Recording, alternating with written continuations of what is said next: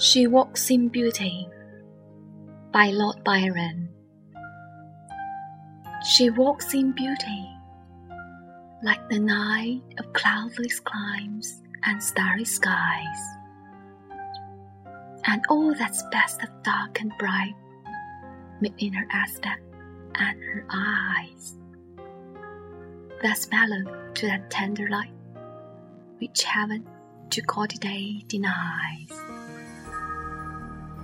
One shade the more, one ray the less, had half impaired a nameless grace, which waves in every raven tress, or softly lightens over her face,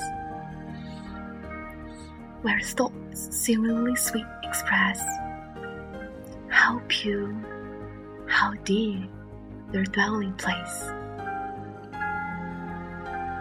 and on that cheek, and over that brow, so soft, so calm, yet eloquent.